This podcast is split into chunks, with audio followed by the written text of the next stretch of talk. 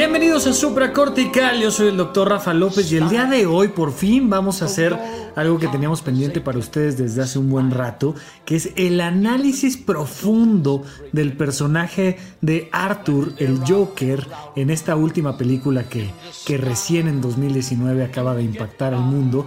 Y para eso tenemos a una experta en el tema, la doctora Nadia Becerril, que ella, además de ser psiquiatra, es perito, em, perito legal, y se dedica a todas estas cosas que tienen que ver con la salud mental, eh, la mente, las emociones, la psicología, la psiquiatría, desde la perspectiva de las víctimas y los victimarios del delito en nuestro país. Nadia, muchísimas gracias por acompañarme el día de hoy. No, hombre, Rafa, muchas gracias por invitarme. Oye, cuéntame antes que otra cosa pase, eh, un poco de esto, de tu trabajo. O sea, Tú estudiaste medicina, luego hiciste la especialidad en psiquiatría y luego... Después de la especialidad en psiquiatría hice un curso de alta especialidad en psiquiatría legal y forense. Es así que me hice perito en psiquiatría. Ok. Entonces, yo lo que hago es determinar en un proceso legal si la persona está actuando por una enfermedad mental, si la enfermedad mental tiene injerencia en lo que está haciendo o en lo que puede hacer. Y específicamente, pues por el tema que nos ocupa, hablando de derecho penal, si la persona cometió un delito, si el delito fue motivado por la enfermedad mental. ¿Y esto por qué es importante? O sea, vamos a, vamos a suponer que una persona mató a otra y la mató porque, como un poco lo vamos a ver en un ratito más, pues porque tuvo una mamá terrible y entonces este pues se sentía profundamente abandonado y resulta que terminó asesinando a su mamá. Eso, pues a nosotros que de alguna manera simplemente es un asesinato o desde la perspectiva jurídica sí tiene alguna relevancia. Tiene alguna relevancia o más bien tiene mucha relevancia porque el juez puede determinar que la persona estaba o no en sus cabales cuando cometió el delito y eso puede determinar su sentencia. Entonces ahí entra el perito en psiquiatría, determina si la persona actuó de esa manera porque tiene una enfermedad mental. Ajá. Eh, y entonces ahí determina la sentencia. Entonces el perito tiene mucha injerencia. Al final la decisión la toma el juez. El perito puede decir lo que quieras, pero al final la decisión la toma el juez. ¿no? Pero mi trabajo en particular, y además, bueno, pues a mí me gusta ser muy honesta, este, mi trabajo en particular es determinar si la enfermedad mental llevó a la persona a cometer el delito o no. Ok, pero desde esta perspectiva estaríamos diciendo que una persona que asesina a otra porque tiene esquizofrenia es menos asesino que una persona que lo decide y entonces va y busca a su víctima y la mata, eh, tiene, o sea, su, ¿por qué su castigo va a ser menor? Ok, yo aquí te preguntaría qué te refieres con menos asesina. Pues eso, o sea, te voy a meter a la cárcel, pero no tanto. O sea, como que como tienes una enfermedad mental me caíste mejor y entonces te voy a liberar más pronto de la cárcel o cómo está el asunto. Sí, exacto. Aquí lo que importa es uno ¿Qué sentencia se le va a dar y qué tratamiento se le va a dar? Porque si la persona, como dices en el ejemplo de la esquizofrenia, cometió el delito porque las voces le decían que la persona a la que mató, digamos la mamá, el ejemplo que pusiste hace, hace unos minutos, sí. La persona mató a su mamá porque una voz le dijo que la mamá era el anticristo y que tenía que matarlo y entonces la voz que escuchaba era de Dios y le decía que tal o era el diablo o lo que tú quieras. Pero la voz le daba la orden y cosas así. Y de alguna manera, por eh, evidentemente el tejido fino que hacemos a la hora de la evaluación, eh, podemos determinar que fue de esa manera. Entonces se le da un tratamiento sí de culpable de que cometió el delito. O sea, sí cometió el delito. Sí cometió el delito, pero, se le da un tratamiento de enfermo mental. Ok. Entonces hay eh, reclusorios para personas con enfermedad mental. Ok. Que está en la Ciudad de México el Cebarepsi y el federal es el Ceferepsi. Entonces, okay. pues, es digamos, y por meternos en el tema este del Joker y cómics y tal, que evidentemente me declaro eh, Aquí nadie sabe de no cómics, no, pasa nada. No, aquí lo que queremos es hacer un análisis del personaje, no pasa absolutamente nada, pero sí, este, o sea, lo que me estás diciendo es que... que hay como un Arkham Asylum en México, evidentemente a la mexicana, pero Ajá. sí tenemos reclusorios para enfermos mentales que cometieron un delito. O sea, sí tenemos un par de Arkhams. Ajá. Sí. Ok, eso está divertidísimo. Oye, raro, no sé, tú, tú me dirás si sí o si no, pero pues raro que una persona tenga la vocación como psiquiatra de analizar a los grandes delincuentes, porque por supuesto que todo mi público y muchísima gente allá afuera que no es mi público dice, ay, estaría bien padre conocer al Joker y analizarlo, o conocer a- al pingüino, o a dos caras, o a, ¿sabes? Pero Sí. pues otra cosa es decir, oye, pues te invito al Cebarepsi. ¿Cuándo? Hoy en No, la tarde, ¿o qué onda? Yo acabo de ir el lunes al reclusorio Oriente a evaluar a una persona. O sea, Ajá. es, es, pues es mi chamba. Y la verdad es que además es mi vocación. Y mi mamá, mi mamá, dice. ¿Qué rayos te pasa? o sea, ¿por qué te gustan esas cosas? Ajá. Pero. Pues, ¿Por qué te gustan esas cosas? Pues uno me parece muy interesante, ¿no? Las motivaciones de las personas para hacer las cosas. Este, dos, pues yo siempre quise estudiar derecho, al final estudié medicina y me decanté por la psiquiatría y cuando encontré que había psiquiatría forense dije, yo de aquí soy. Ajá. O sea, esto es lo mío. Eh, actualmente estoy estudiando derecho, entonces, pues me gusta como todo este tema legal. Ok, o sea, tal cual es un tema vocacional y sí te Sí, gusta. Completamente. O sea, tengo mi consultorio privado, me encanta dar consulta y finalmente pues es lo que me permite además evaluar personas. O sea, mi clínica, mi, mi práctica clínica me permite evaluar a las personas. Eh, pero a mí me apasiona lo que hago como perito en psiquiatría. Bueno, entonces vamos a analizar a Arthur desde la perspectiva de un perito legal, de un perito en psiquiatría. Ok. ¿Por dónde tendríamos que empezar? Pues empezaríamos haciendo una historia clínica. Vamos a suponer que, ¿no? Tenemos nuestra historia clínica, vamos a analizar juntos con el público la historia clínica. Nuestra historia clínica es la película, es decir, hay información que tienes, Sí. información que no tienes, información que deduces, que intuyes, y allá afuera hay otras personas que también vieron la historia clínica que opinan, ¿no? Porque ya Sí, sabes claro. que aquí todo el mundo opina. Claro. Entonces, a ti te entregan la película como si fuera un expediente y tú tienes la información del expediente, un poco lo que te dijeron y por ahí podemos empezar a analizar el caso. Ok, ¿quieres que te haga un peritaje de la película? Claro, Gratis. Por supuesto. Ah, ok, perfecto. No, digo, para, que De quede, para que quede grabado nada más que la doctora aceptó hacer un peritaje como experta totalmente gratis y no solo eso, lo hizo con mucho gusto, es más, hasta se rió, quedó perfectamente grabado. Listo, entonces, resulta que es un hombre, ¿como cuántos años tendrá Arthur?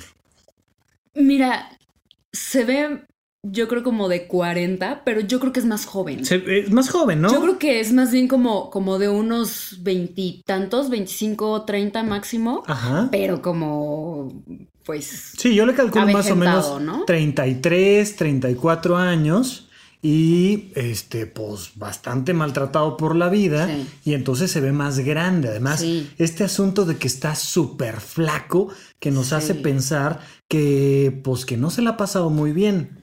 Entonces, pues es un hombre de treinta y tantos años de edad. ¿Qué más? ¿Qué más sabemos de esta historia clínica que nos va contando la película?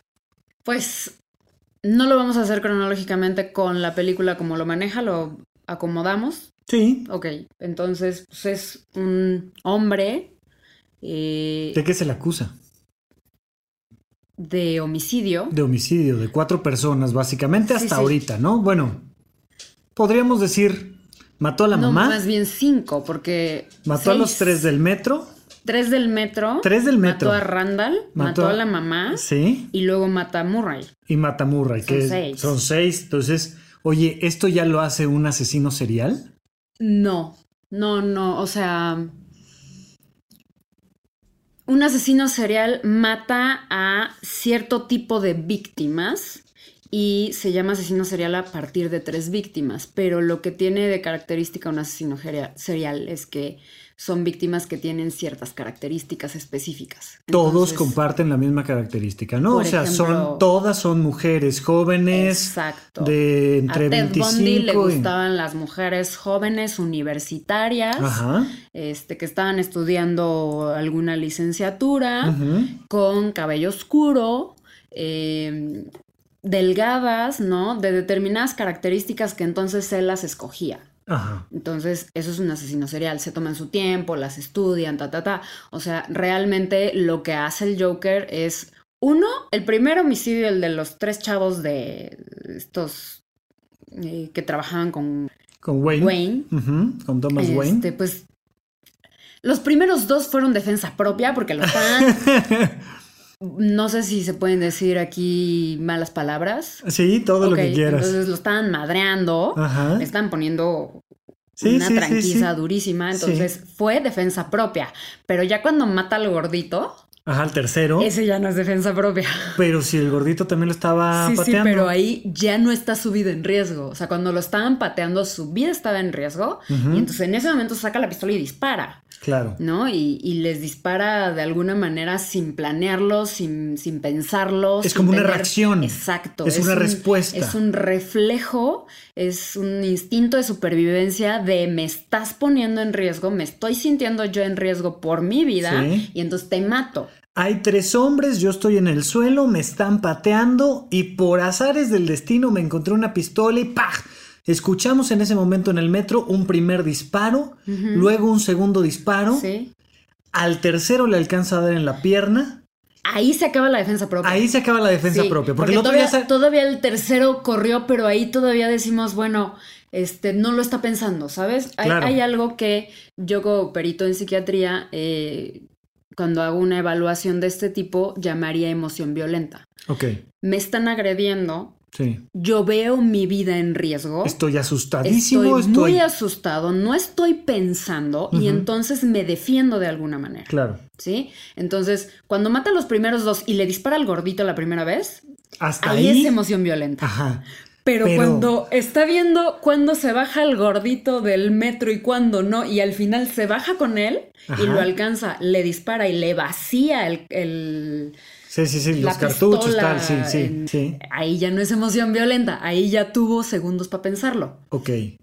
Eh, la, la diferencia de alguna manera es lo que lo está motivando a actuar. Lo que lo está motivando y que inicialmente su vida estaba en riesgo, no tiene tiempo para pensar, no tiene tiempo para pensar o para defenderse. Sí. Cuando se defiende es con una pistola porque pues, la tiene a la mano. La diferencia con cuando pues remata al gordito es que ya pasaron, no sé, un minuto en el que lo puede pensar, en Claro. el que dice, ¿qué estoy haciendo? Claro. ¿Sí? Y en el que dice, voy tras de él y le disparo y al final le vació el cargador, Claro. ¿sí?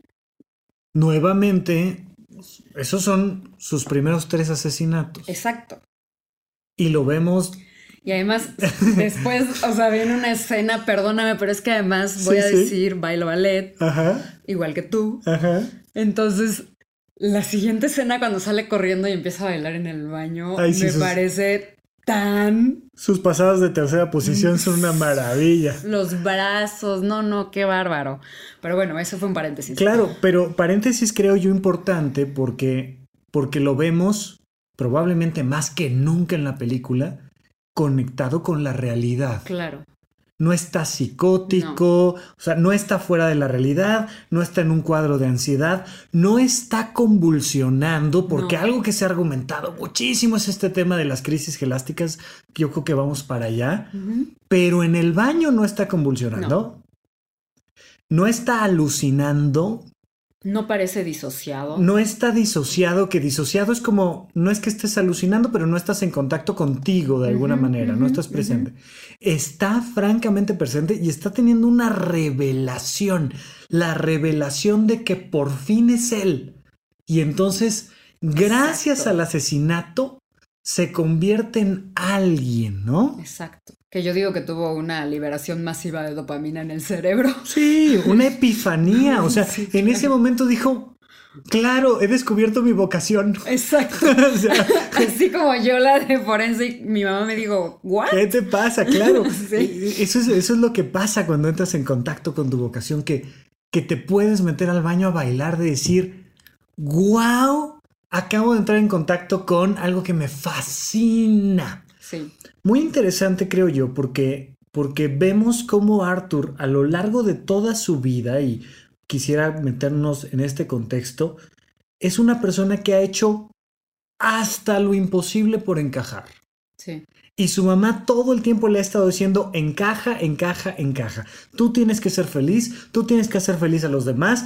Y, y por más que además él, él se esfuerza, este, él dice, oye, ma, es que ya vo- voy a estrenar en el stand-up y me va a ver increíble. Y la mamá Sí. le dice, mi amor, le dice Happy, le dice, mi amor, pero para eso se necesita ser gracioso. ¿no?". Sí, está terrible. O sea, la mamá de verdad es súper incongruente porque por un lado dice que siempre ha sido un niño súper feliz y que él, pues por eso le dice happy, Claro. ¿no?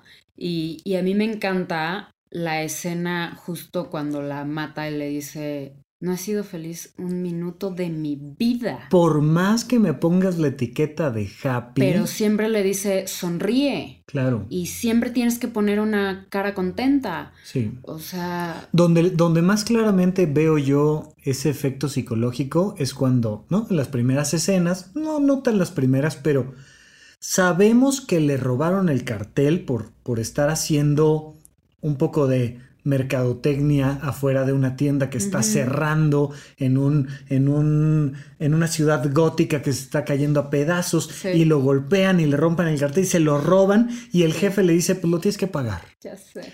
y entonces lo vemos con una sonrisa forzada, forzada, forzada, y una escena después pateando los botes de basura diciendo no puedo más. Y la siguiente escena, evidentemente súper clara, regresando, subiendo las escaleras de estoy tratando de encajar. Aquí me voy a salir un poco, pero esa fotografía, de- tú sabes más que yo de foto y de cine, pero creo yo que la foto de las escaleras cada vez que las sube, de verdad te da la sensación De cómo pesa la de vida. cómo le está pesando su vida. Por supuesto, por supuesto. Lo vemos subir esas escaleras porque todo el tiempo está haciendo lo mejor que puede para salir adelante, para encajar. Y además es una persona que no puede encajar Sí, correcto. porque se ríe de manera involuntaria en cualquier lugar. ¿Qué opinas tú de esta risa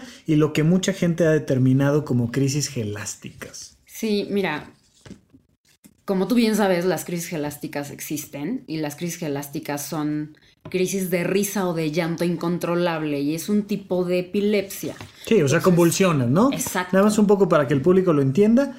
En, eh, cuando, cuando una persona se cae, se desmaya y empieza a convulsionar, es porque hubo un pequeño cortocircuito que se extendió a todo el sistema nervioso central y entonces hace que pierdas la conciencia y empiece tu cuerpo a, hacer, a convulsionar, a temblar.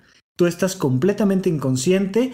La gran mayoría de las veces se presenta acompañado de una persona que perdió el control de esfínteres durante el evento, pero esto te puede pasar como más en chiquito. Te puede solo generar un pequeño cortocircuito que no se extiende a todo el sistema nervioso central y entonces te da una crisis de ausencia o te da una crisis gelástica. En este caso, ¿qué es eso de las crisis gelásticas? Las crisis gelásticas, bueno, hay como dos formas de presentarlas. Hay algo que se llama el afecto pseudovulvar, que se da por un traumatismo cráneoencefálico que además sabemos que Arthur tuvo en la infancia. Sí, o sea, ya después nos enteramos de que el novio de la mamá lo golpeaba y tal y tenía un traumatismo, tuvo un traumatismo cráneoencefálico y les puede dar o risa o llanto y son crisis incontrolables, o sea, son independientes de lo que les esté pasando en el momento. O Ahora, sea, sí podríamos decir que dado el historial que tenemos, sabiendo que tuvo un, un- un traumatismo craneoencefálico, es decir, que en algún momento o en muchos momentos le golpearon la cabeza de tal manera que ahora tiene un tipo de epilepsia sí, que lo hace que se ría de manera involuntaria. exacto. Y justo va además en concordancia, ¿no? Le hacen sus tarjetitas de Claro. perdona mi risa, más información atrás, pero este no tiene nada que ver con lo que está pasando. Se da en personas con daño cerebral, lo cual me parece un poco terrible porque además pues, la gente que pues no está familiarizada con este tipo de cosas lo lee y dice este tipo va a hacer algo, ¿no? Claro. Y bueno, ya después hace cosas, pero antes Sí, no. eh, eh, es interesante porque si sus, sus crisis de epilepsia fueran tan fuertes que hicieran que perdiera el conocimiento y empezara a convulsionar, probablemente la gente sería más empática a su alrededor. claro, claro, Pero como no lo ven tirado convulsionando, Exacto. sino riéndose, claro. a quien está alrededor le da una sensación de mucho más miedo y es una Claro. cosa más sencilla, pero solemos prejuzgar de esa forma. Exactamente, exactamente. Y justo en las escenas en las que tiene estas crisis y se ríe, se agarra la garganta, porque muchas veces a estas personas les duele el estarse riendo, porque no es una risa eh, a carcajadas de cuando estás divertido y te ríes. No, seguramente a todos les ha ¿no? pasado en algún momento de su vida haberse reído tanto que duele, que te hagan cosquillas a tal nivel que no puedes parar y te duele y dices ya no, por favor, y te siguen haciendo y sigue riendo, pero, pero ya no lo estás disfrutando, ya te está doliendo. Eso, digamos que 10 veces más. Exacto. O sea, las personas sufren. Sí. O sea, se están riendo, pero dentro están sufriendo. Claro. Porque lo que están teniendo es una crisis. eh, y lo vemos sufrir, ¿no? Apenas Sí. me comentaban por ahí en, en el Twitter que, que decía el director que la única risa voluntaria de toda la película era el final. Y yo les digo, pues perdón, pero estoy totalmente en desacuerdo porque lo vemos en muchos momentos. El primero de ellos cuando, cuando se están burlando de uno de sus compañeros, ahorita te digo cómo se llama, Gary. Gary del- que es- tiene acondroplasia. tiene acondroplasia, es una persona con talla baja y entonces eh, Randall, que es el grandote, hace un chiste sobre él y vemos como Arthur se ríe, se ríe de esta, Sí. en este tono que sabe que es llamativo y de alguna manera molesto y cruzando la esquina se deja de reír. No lo vemos incómodo, no lo vemos perdiendo el control. No. Se está riendo para hacerle saber a Randall que no es gracioso lo que está diciendo. No se está burlando de Gary, No, está diciéndole a Randall, ¿qué ojete eres? sí. Y lo vemos y es evidente, ¿no? No son esas las crisis Sí, a mí también me gelásticas. parece lo mismo. No, esa no es una crisis. O sea, crisis cuando fue al stand-up, ahí en Pogo, Ajá. y no puede hablar y empieza a reírse y, Y se, se agarra la garganta y se voltea y está incómodo y no puede hablar. Y nos hace sentir a todos incómodos, pero como estamos Sí, viendo un show, pues le damos chance. Es como de pobre. Oye, y en esa misma escena vemos a su vecina Sentada allá en el fondo del lado izquierdo actor y vemos que se la está pasando bien al final Sí. y él sale digo victorioso de haber hecho un show de comedia positivo Sí. eh, yo he practicado teatro dramático, cómico, he hecho este, temas en el circo, payaso, lo que tú me digas, eh, estos programas de, de podcast, YouTube. Si algo me ha sido emocionalmente muy difícil es el stand-up. sí. Tienes que abrir el alma y exponerla.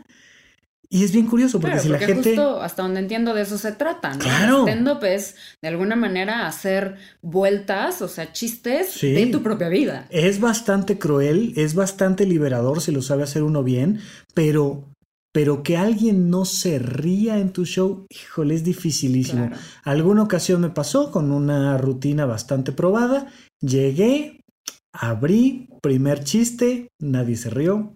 Segundo chiste, nadie se rió. Tercer chiste, llevaba yo un minuto con el micrófono, literalmente un minuto.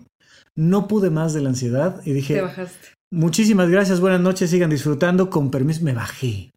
Es pesadísimo. Sí. Y aquí lo vemos reponerse, empezar a sacar la rutina, a su chica acá en el fondo pasándosela bien, después en, en el puesto de periódicos la noticia de lo que él hizo unos días atrás, Sí. A su chica diciéndole, hombre, ese es Es un un héroe, ese es un, es un tipazo. Sí. Y llega feliz de la vida y baila con su mamá y, y la gente dice, eso fue una alucinación. ¿Tú qué opinas? Mira, inicialmente sí pensé alucinó, pero me queda la duda de si no fue simplemente un fantaseo, ¿sabes? Ajá. O sea, se vieron en el elevador, en el elevador, él como que sintió cierta mejor, Conexión. empatía, conexión, La niña está guapa, es su vecina. Exacto. Entonces, pues a lo mejor alucinó o a lo mejor simplemente estaba fantaseando. O sea, yo no sé si a ti te ha pasado que tienes un crush con alguien y estás fantaseando con cosas, ¿no? Y entonces, pues empiezas a pensar que la llevas a cenar y que todo sale bien y que le encantas y, o sea, pues, Claro, a todos a- nos pasa. A todos nos ha pasado decir, hombre, y que mañana llego al examen y que el profesor me pone 10 y que todo sale bien y que... Claro. ¿No? Un poco al estilo de el chavo del 8 de, ay, sí, ya sé, y, y- y voy a poner un negocio y todo el mundo va a llegar y voy a sacar mi podcast y a la gente le va a encantar y, y- y- mil personas te van a escuchar. y resulta que al final no, pero ¿cómo sé, yo que soy un perito, yo que estoy desde afuera, si una persona está pasando por un fantaseo o está alucinando, está fuera de la realidad? ¿Cuál es la diferencia? La diferencia es uno si se da cuenta o no. O sea, si yo te pregunto y tienes ahorita un crush con alguien y entonces te digo, ok, esa cena pasó, ¿Fuiste? fuiste y platicaste con esta chica y le dijiste tales cosas y después se besaron y no sé qué, no sé qué, y tú me dices, no, no, pues todo lo imaginé, ¿no? Estaba yo viendo la tele y me puse a pensar que Me estaría hubiera padrísimo. Encantado, ¿no? Oye, conocí a una actriz de Hollywood en un viaje que hice a Los Ángeles Exacto. y la llevé a cenar y me presentó con unos directores y ahora ya tengo un papel que voy a representar y, oye, ¿de verdad pasó? Bueno, mira, por más que quiera yo convencer a mis amigos de que sí, yo en el fondo, ya que me lo preguntas aquí, que estamos en una consulta, pues la verdad es que no. Entonces, si yo le pregunto y me dice, no, sí pasó, y de pronto, no sé, en el expediente, o si tengo acceso a la supuesta novia, ¿no? A, a entrevistar a la supuesta novia y me dice, no, jamás salí con él, eso nunca pasó, siempre se me hizo como el rarito. Sí, y él afirma que sí, lo y él jura, lo afirma cree. que sí, entonces sí estamos hablando de alucinaciones. Sí, en mi opinión personal, desde la perspectiva del lenguaje cinematográfico, nunca nos dejan claro que haya estado en algún momento psicótico alucinando. Claro. Sí sabemos que él, y de hecho todos lo creímos en su momento, que él sentía que estaba teniendo un vínculo con alguien. Sí. Pero cuando lo vemos dentro del departamento y esta chica llega y se asusta y se sorprende, Y le dice, vete por favor. él nunca le dice, pero si tú y yo somos novios, él nunca le dice, oye, el otro día me hiciste caso, No, él no le dice, tú y yo llevamos saliendo seis meses, solo lo vemos salir en silencio. A mí me da la sensación, pero aquí, insisto, el director no lo deja claro, a Sí. mí me da la sensación de que él de alguna manera la está emocionalmente matando, está corroborando que no tiene ningún tipo de vínculo, oportunidad con ella, ninguno. Ok. Y entonces es, es un proceso de asesinatos. Primero, cuando asesina a los tres hombres en el metro, asesina su deseo de encajar.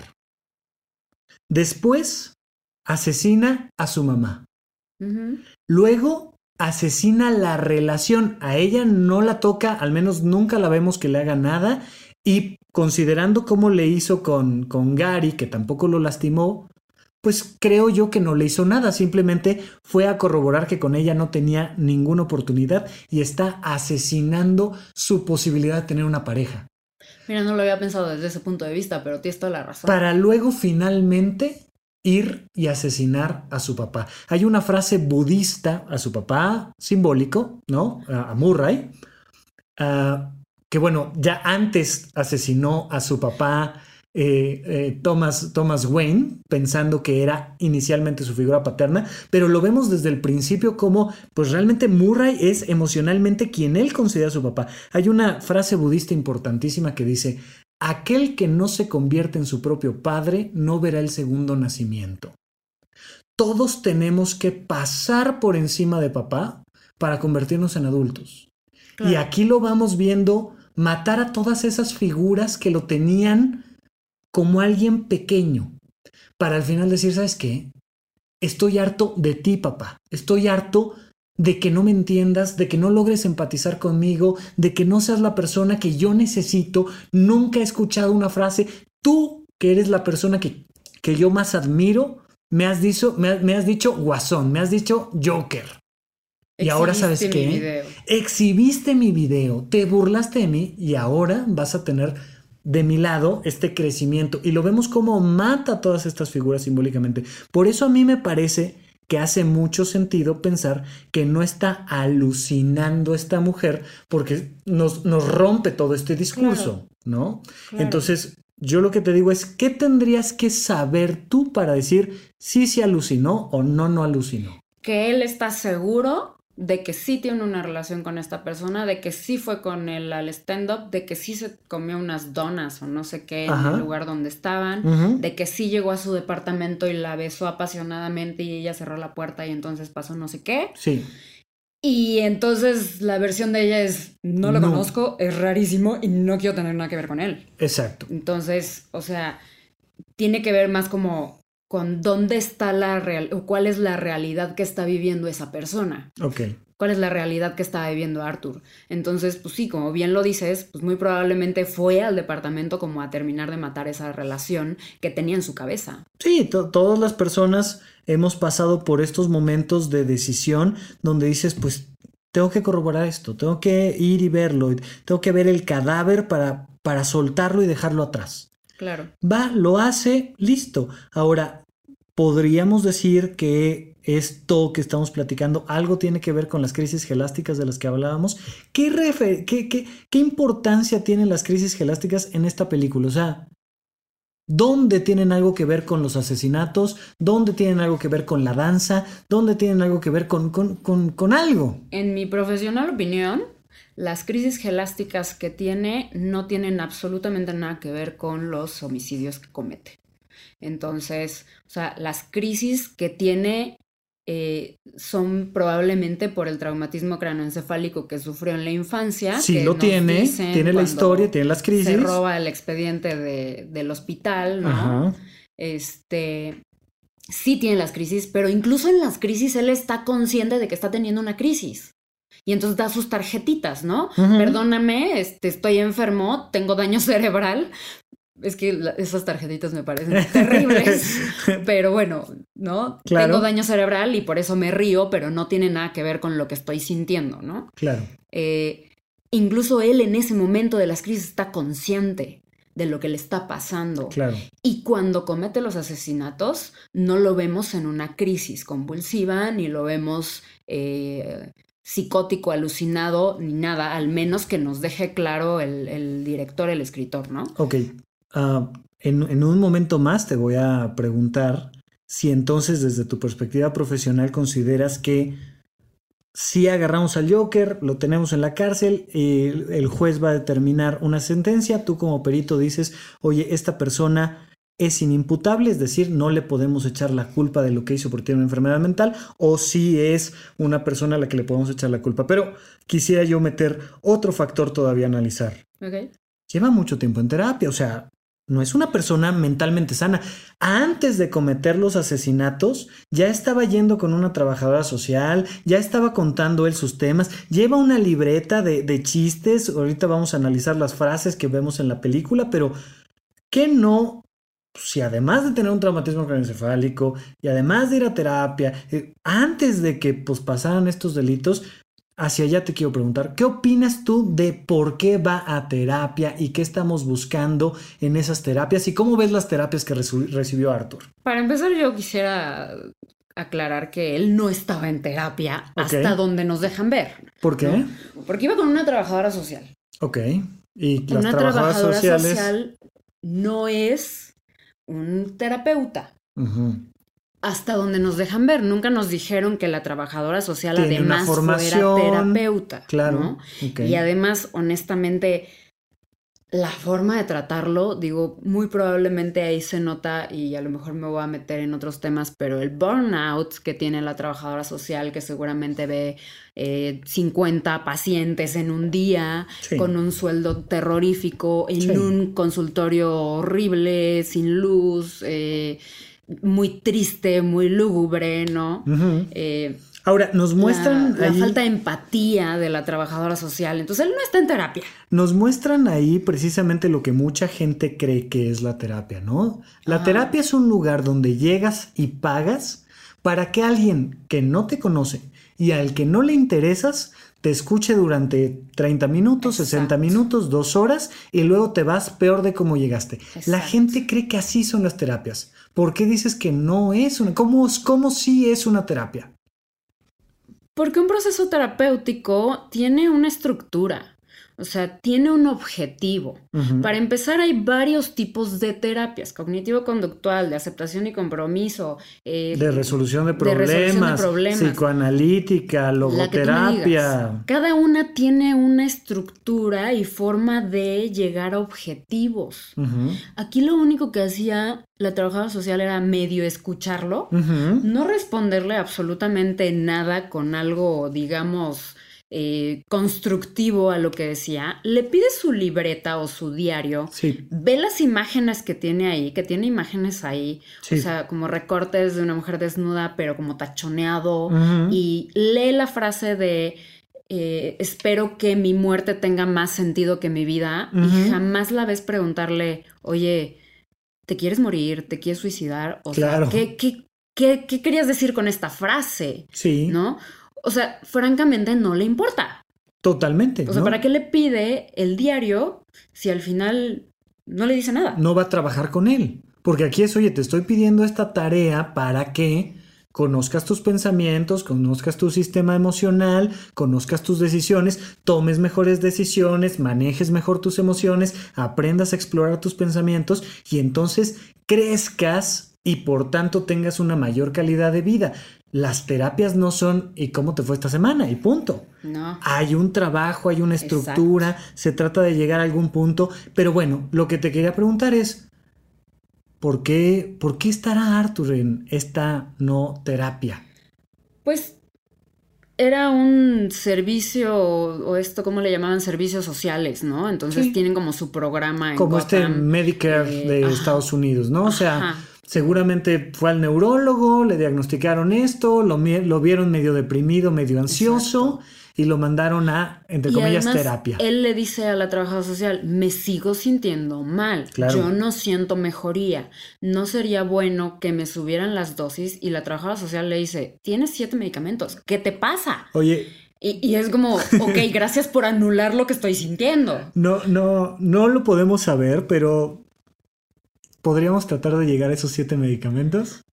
Échate uno.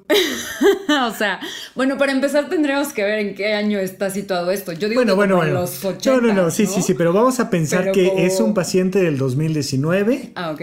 Y tiene crisis gelásticas, síntomas depresivos y ansiosos, está en terapia y toma siete medicamentos. Vamos a ver cuántos llegamos. No soy neuróloga, pero pues, yo diría mínimo uno o dos anticonvulsivos. Uno o dos anticonvulsivos. Eh, Vamos a ponerle un nombre a uno. No sé, valproato de magnesio. Vamos a pensar que tiene valproato de magnesio. ¿Por qué? ¿Por qué eh, enfatizamos que nosotros no somos neurólogos? Porque a lo mejor el tratamiento gold estándar para crisis gelásticas es algún otro anticonvulsivo. Exacto. Este Perfecto, pero jugando un poco nada más aquí. Sí, sí, vamos a decir valprato y carbamazepina. Valprato de magnesio y carbamazepina, ¿no? Y pues además seguramente tiene un antidepresivo. Yo creo que ya hemos probado. Creo que a lo mejor uno o dos, probablemente tenga un antipsicótico. A eso vamos, a eso vamos. Entonces, si, si estamos pensando en un antidepresivo, yo creo que tiene un antidepresivo a dosis altas. Básicamente yo pensaría para él en fluoxetina, porque, ¿no? En, en, Prozac, porque seguramente lo, lo, cubre el cuadro básico de, la seguridad del gobierno, porque es el más sencillo, porque es este, altamente conocido. O sea, no porque sea el mejor, sino porque es el que tenemos en la farmacia del lugar. Claro. Y entonces, fluoxetina, dosis altas.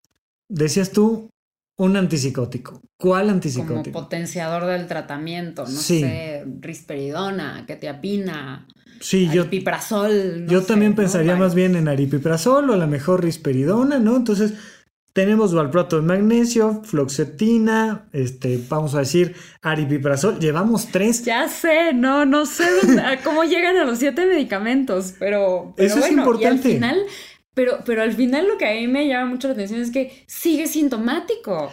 Claro, es que ¿sabes qué pasa? Yo una vez en el Hospital Fray Bernardino Álvarez, que es nuestro psiquiátrico este, más parecido a, lo que la gente imagina como un psiquiátrico aquí. Sí, pero y aquí yo voy a hacer un paréntesis. Yo amo al Hospital Psiquiátrico Fray Bernardino Álvarez. Yo ahí me formé como psiquiatra forense y la verdad es que vi los tratamientos y los tratan muy bien. Bueno, ahí yo recibí en el servicio de urgencias a una mujer que venía de Estados Unidos, que venía más o menos con 8 o 10 medicamentos diferentes. Claro. Porque pasó por varios doctores y cada quien le iba sumando cosas. Ok, sí. Y ninguno le dijo sustituye este por otro. Y de repente tenía floxetina, pero también tenía duloxetina y tenía risperidona, pero también que tenía, tenía ketiapina, pero también tenía aldol, pero también tenía aripiprazol, pero también tenía valproato, pero también tenía... A mí lo que me hace sentir este tema de que tiene siete diferentes medicamentos, Arthur, es que no tiene un buen doctor.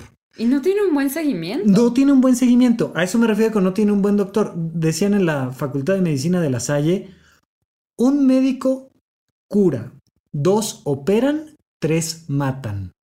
Claro. Si no tienes un apego a un tratamiento con un plan, te van a matar.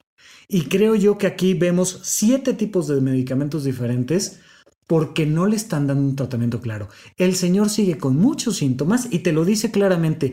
Siempre tengo pensamientos negativos. Es lo único que tengo, pensamientos negativos. Y estoy tomando un montón de medicamentos y siento que no puedo yo solo. Insisto, está ahí en el diario. O sea, de verdad, la trabajadora social no o sea, es que simplemente no lo vio, solo se lo pidió como para hacer tiempo, yo creo. Claro. O sea, tienes 20 minutos y los tengo que cumplir y entonces pues, saca tu diario, ¿no? Exacto, y un poco nada más. Entonces, tenemos a una persona que desde que es menor de edad sufre una serie de abusos físicos, sexuales, tiene el antecedente de un traumatismo craneoencefálico, convulsiona, tiene crisis gelásticas, está deprimido, está ansioso, toma siete medicamentos diferentes, entre comillas, va a terapia, mata a tres personas. No me digas que no es imputable, no me digas que le vas a decir tú al juez pues, que no hizo todo esto por sus problemas de salud mental, porque porque además es lo que han argumentado mucho allá afuera en las redes. Ah, es que están diciendo que todas las personas tenemos una enfermedad mental y todos vamos a salir a matar a la gente.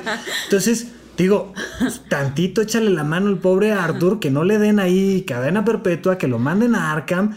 Porque pues seguramente por eso mató a la gente, por estar deprimido, por estar ansioso, por las crisis gelásticas, por tener un padrastro horrible. No, pero bueno, tu pregunta era, no me digas que no es imputable. Ajá. O sea... No me digas que vas a decir tú que sí le vas a echar la culpa, no me claro que sí. O sea, porque aquí lo que tenemos que ver es cómo estaba el momento de cometer el delito. Ok. ¿Sí? O sea, ¿qué motivó la comisión del delito? ¿Qué hubiera...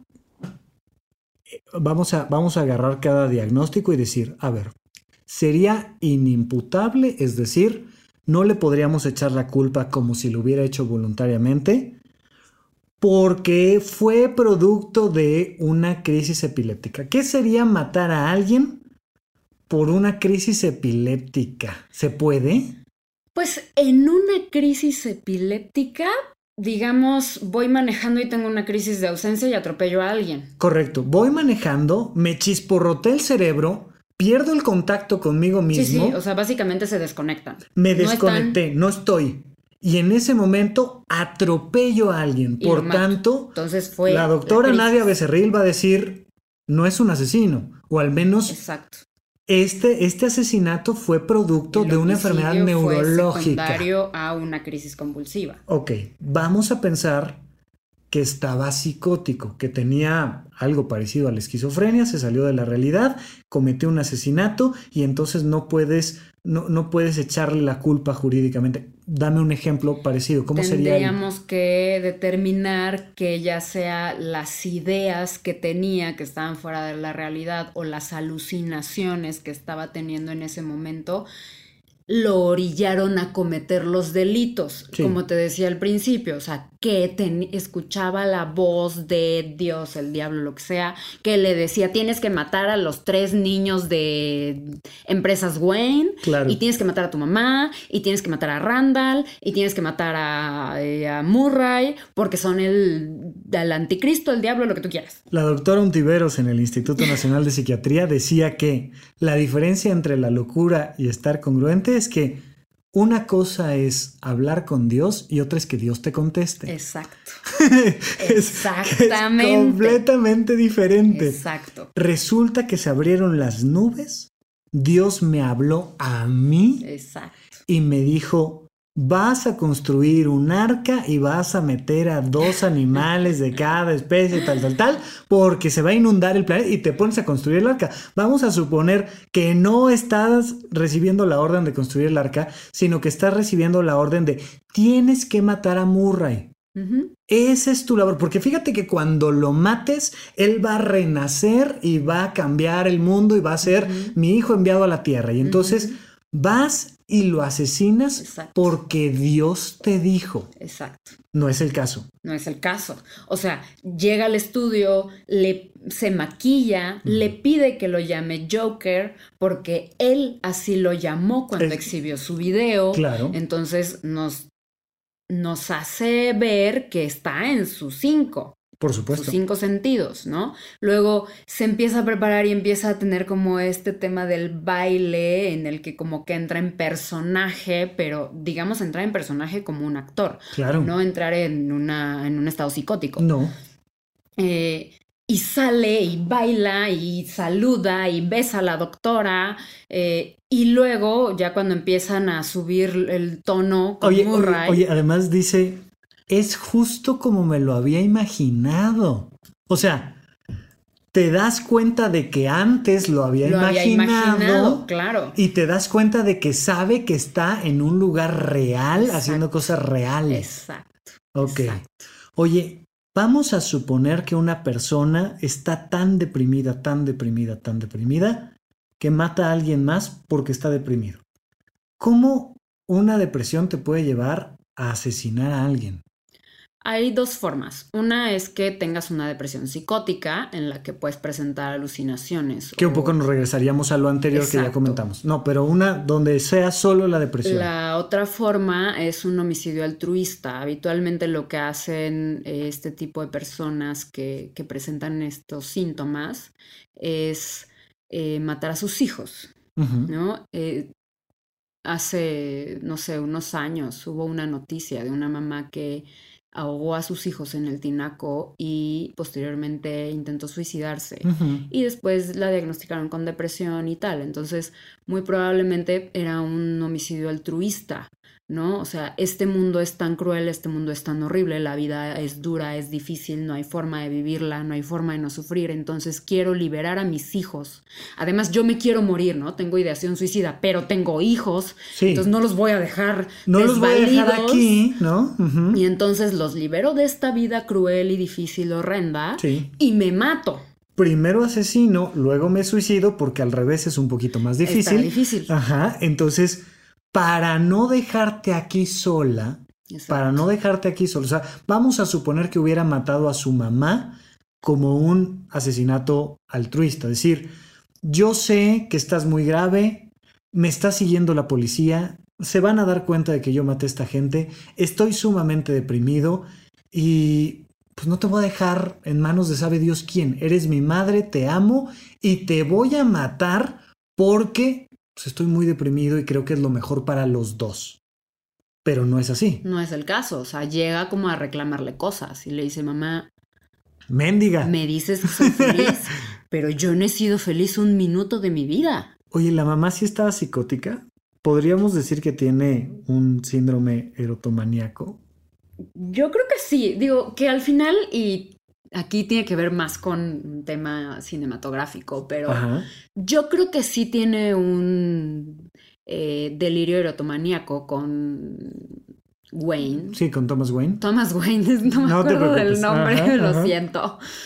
Con Thomas Wayne, eh, en el que ellos se aman lo- con locura y pasión y entonces procrean a Arthur, pero eh, la gente no puede saber de ellos porque bla, ¿no?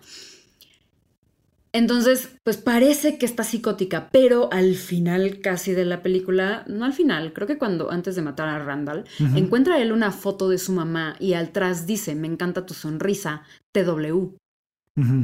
Entonces ahí te dejan como diciendo, pues a lo mejor... A lo mejor a lo sí. mejor y sí lo escribió Thomas Wayne, ¿no? O a lo mejor lo escribió ella. A lo mejor lo escribió ¿No? ella, pero no lo sabemos. Es sabemos. decir, el director no nos deja claro, pero sí podríamos decir que existe bastante posibilidad de creer que tenía un delirio Pero erotomaníaco. lo que sí sabemos es que es una señora poco funcional.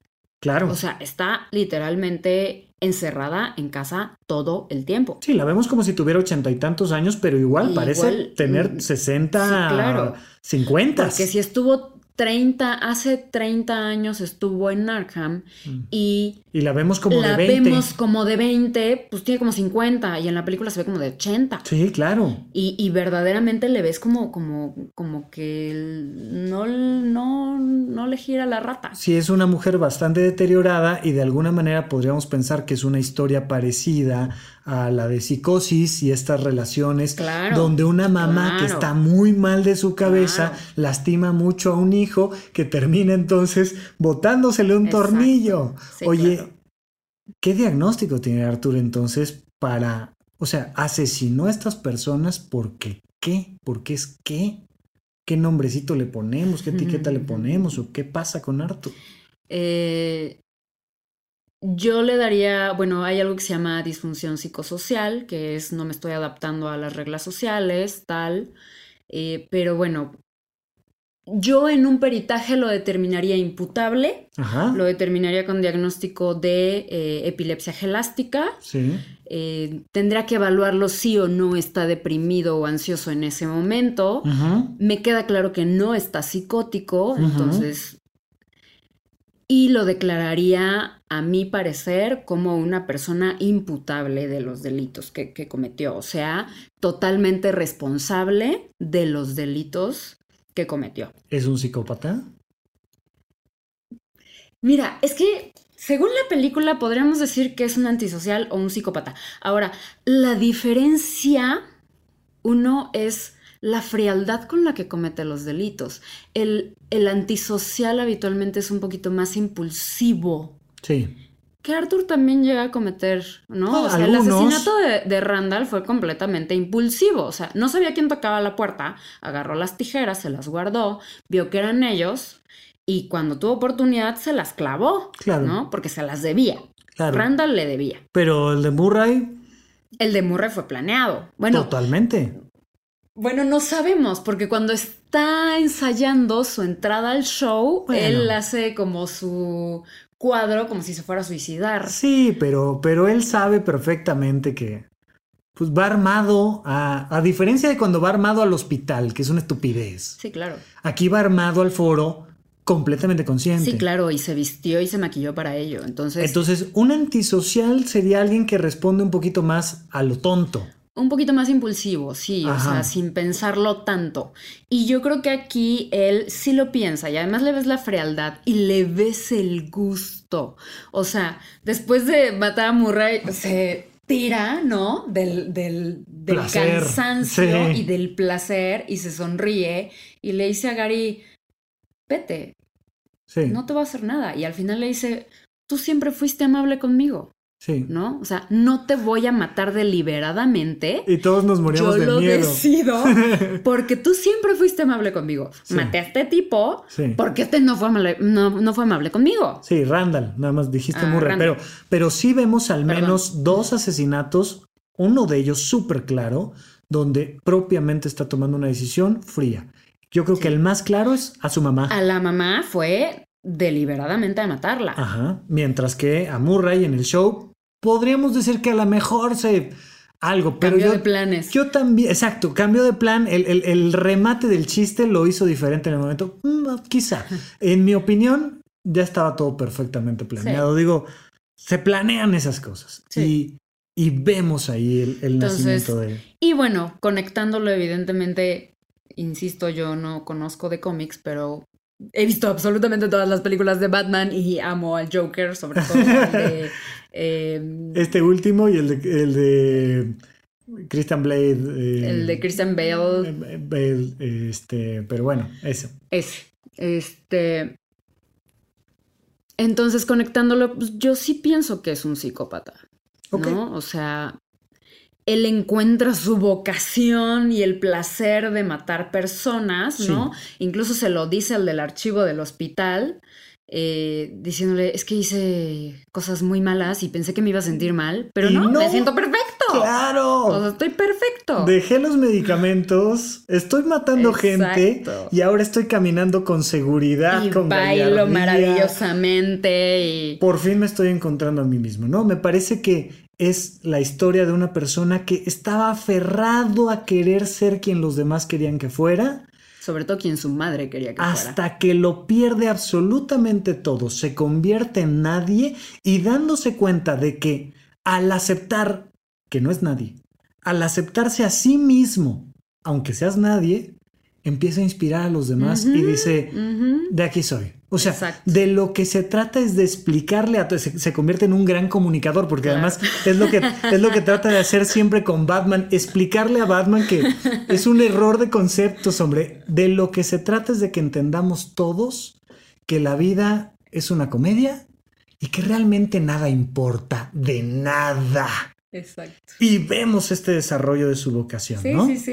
Y cuando mata a Murray, pues al final este va a la cámara y está súper feliz y ¿no? O Y sea, that's life. exacto. O sea, la, la canción en ese momento es una maravilla. Es una Y maravilla. el final, cuando lo rescatan sus, de sus seguidores y a, todas las personas que inspiró, ¿no? Pues se levanta de la, en la patrulla, se pinta la sonrisa con la sangre que le está saliendo de la boca. Maravilloso. Y eh, acepta quién es. Por supuesto. Oye, quiero que cerremos leyendo algunas de las frases de la película, pero antes con esto que comentas. Tú, como experta, consideras que una película como estas va a hacer que una persona que estaba perfectamente tranquila en su casa, era buena persona, era amable, era linda, era trabajadora, respetuosa, va a la iglesia, va a ver la película y entonces se convierte en un psicópata, en un asesino y, y- y te cambia la vida para siempre. No, Ok. no, no, no, no hay forma. O sea, estas cosas no es como, ah, vi una película y ya, ¿no? Claro. O sea, yo estoy muy en contra de un videojuego que muy seguramente tú has jugado, que es Grand Theft Auto. Y a mí me molesta mucho porque además creo que lo pueden jugar eh, desde los 13 años o antes, y muy seguramente antes, ¿no? Pero al final te enseñan a robar y te enseñan a, este, no sé, matar policías y cosas de esas que dices, te- o sea, ¿en serio? No está padre, pero no porque juegues el videojuego te vas a convertir en un eh, dealer o en un narcotraficante o en Claro. un homicida porque no, no funciona así. Por supuesto, digo, entiendo lo que te refieres y cuando dices te enseña, creo que te refieres a te muestra a un personaje que lo está haciendo.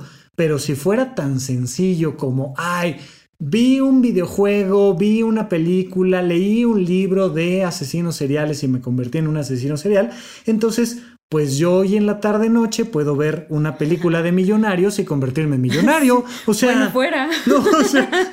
Oye, ya vi varias. Ya, vi una película de cómo ser millonario, vi un video en YouTube que me explica cómo vender más y en ese momento me convierto en multimillonario. la cosa más sencilla. De la misma manera, igualmente difícil, implicaría que una persona que no se va a convertir en un asesino ve una película de asesinos y se convierte en un asesino, ¿cierto? Sí, no, no, no hay forma. Ok, vamos al cierre con algunas frases interesantes de la película y me dices qué opinas. Solo espero que mi muerte tenga más sentido que mi vida. La, verdad es que las frases de la película son una maravilla, ¿no? Em, pero esa frase en especial a mí en consulta me haría preguntarle a la persona, oye, ¿tienes ideas en suicida? ¿Estás pensando en querer morirte? Claro. ¿Prefieres morirte que vivir? Porque ¿O a qué te refieres con esta frase? Claro, porque una persona se suicida cuando la muerte tiene más sentido que la vida. Todos estamos en búsqueda del sentido de la vida. Exacto. Y si la vida no tiene sentido, te dan ganas de morirte. Claro. Punto, se acabó, ¿no? Claro. Oye, eh, Murray le dice en su fantasía a Arthur, muy al principio de la película, ¿ves todas estas luces, el show, la gente? Lo dejaría todo sin pensarlo por tener un hijo como tú. Ya sé, pobre. Lo que necesitas es un papá. Lo que necesitas es un papá. estructura y es la sensación de seguridad. Le da, le, eh, te deja súper claro que anda sediento de una figura paterna. Exacto. Sediento. Sí, y de lo que significa, ¿no? Que es eh, idealmente, pues, estructura, seguridad, eh, esta sensación de, de apapacho, de que tienes dónde caer, ¿no? Claro. Sí. En esta terapia con la trabajadora social, le dice, después de haber cometido estos primeros asesinatos, hasta hace poco tiempo era como si nadie me viera. Durante toda mi vida ni siquiera sabía yo si existía, pero existo y la gente lo empieza a notar. Pues es esta sensación que tenía de inexistencia, ¿no? Y, que es justo lo que empieza a tener y es como a lo mejor la ganancia secundaria que tiene después de convertirse en el Joker, ¿no? O sea, digamos en el en el personaje que conocemos como Joker. Claro. Que finalmente es inspirar gente y el Joker tiene seguidores y nos lo dejan muy claro en la película. Dice otra frase por ahí padrísima que dice, es muy difícil ser feliz siempre. Claro, no, no hay forma de ser feliz siempre. O sea, siempre va a haber momentos en los que nos vamos a sentir tristes, en los que nos vamos a sentir nerviosos, en los que nos vamos a sentir mal, en los que incluso puedes llegar a pensar, perdón por la palabra, pero chale, ¿qué hago aquí? ¿No? Pero no necesariamente eso significa que estás mal o que tienes una enfermedad, ¿no? La comedia es subjetiva, le dice Arthur a Murray poco antes de matarlo. El sistema decide lo que es gracioso y lo que no. ¿Por qué están tan obsesionados con esos tres de Wall Street? Si yo cayera muerto en la calle, todos pasarían encima de mí. Nadie se pone en los zapatos de nadie más. Claro. Y es esta sensación de falta de empatía. Y algo que a mí me gusta mucho antes de matar a Murray es eh, cuando le dice, ¿qué crees que pasa cuando te topas con una persona que tiene una enfermedad mental y está en una sociedad rota que no me acuerdo cómo le dice, pero básicamente le dice te escupen la cara, ¿no? dice, ¿qué pues obtienes, esto pasa. ¿Qué obtienes cuando cruzas una enfermedad mental con una sociedad que lo abandona y lo trata como una porquería? Exacto. Obtienes lo que mereces. ¡Pum! Y le da este, este grito de, de ah, insisto, como de adultez, de tomar, tomar la vida en sus manos y le da la vuelta a la situación. Eh, me parece que eso, eso es algo como fundamental, entender que hay muchas ocasiones en las que nos sentimos desprotegidos de nuestro entorno, eh, de las primeras personas que hicieron un análisis importante y profundo sobre el suicidio, pues fue Emil Durkheim, que decía que el suicidio no es una enfermedad mental, sino es una condición social. Cuando la sociedad no es suficiente para soportar a sus individuos, los individuos se empiezan a suicidar. Y hace, por supuesto, que todo su análisis sociológico al respecto. Claro. Y yo tengo otra frase que a mí me gustó mucho en la película y que además, en mi opinión, y me gustaría que dieras también la tuya, es muy real actualmente también. Eh, que es lo más difícil de tener una enfermedad mental es que la gente espera que te comportes como si no la tuvieras. Sí. Sea cual sea. Entonces, de pronto le dices a tus personas cercanas, estoy deprimido, pero quieren verte sonreír, quieren verte haciendo cosas, y quieren que salgas, y quieren que te arregles, y quieren que, oye, pues te estoy diciendo que estoy deprimido, ¿no? Claro. Entonces, eso finalmente también es estigma y también es intolerancia, ¿no? O sea, entonces, pues sí, o sea, al final la mamá y al final la sociedad y la trabajadora social y todas las personas querían que él se comportara como si no tuviera las enfermedades mentales que tenía, ¿no?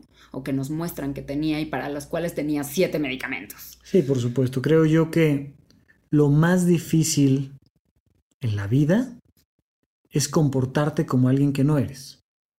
Claro. Sea que tengas una enfermedad o no, pero es igualmente difícil que quieran que te comportes como si no tuvieras la vocación que tienes, o la orientación sexual que tienes, o la nacionalidad que tienes, o la enfermedad mental que tienes, o la enfermedad física que tienes. Cuando las personas tratan de ser quien no son, empiezan a vivir un infierno. Claro. Y el poder decir, este soy, esto soy, sexualmente, emocionalmente, físicamente, económicamente, racialmente, lo que me digas. Por supuesto, incluyendo la enfermedad mental. Cuando logras decir esto soy, te liberas y empiezas a bailar encima de las patrullas.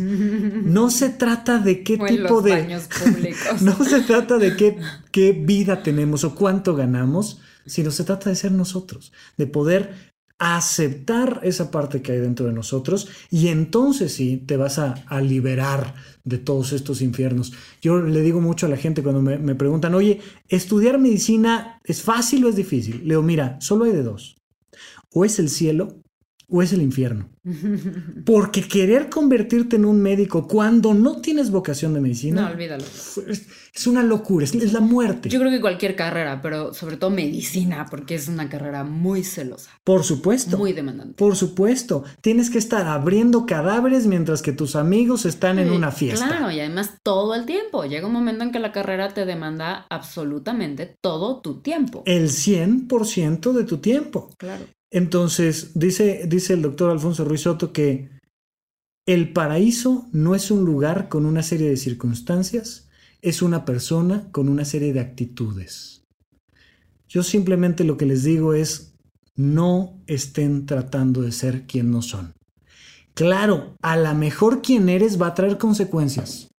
Ni hablar, las vas a tener que enfrentar. Porque no por ser quien eres, vas a dejar de enfrentar, en este caso, la perito nos está diciendo que le toca irse a la cárcel.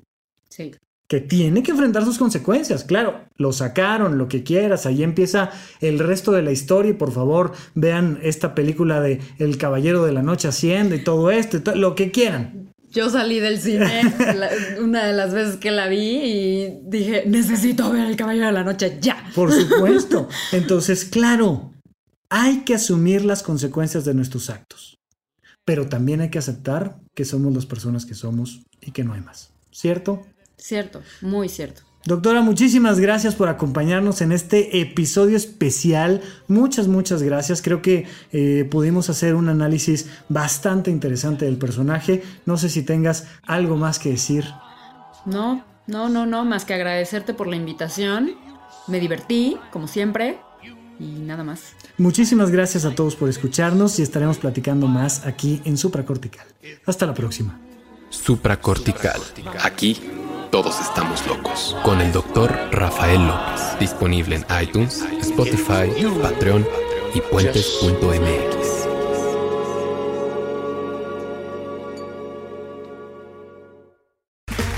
Okay, round two. Name something that's not boring. Laundry? Ooh, a book club. Computer solitaire, huh? Ah, oh, sorry, we were looking for Chumba Casino. That's right. ChumbaCasino.com has over 100 casino style games. Join today and play for free for your chance to redeem some serious prizes. ChumbaCasino.com. No purchase necessary. Full prohibited by law. 18 plus terms and conditions apply. See website for details.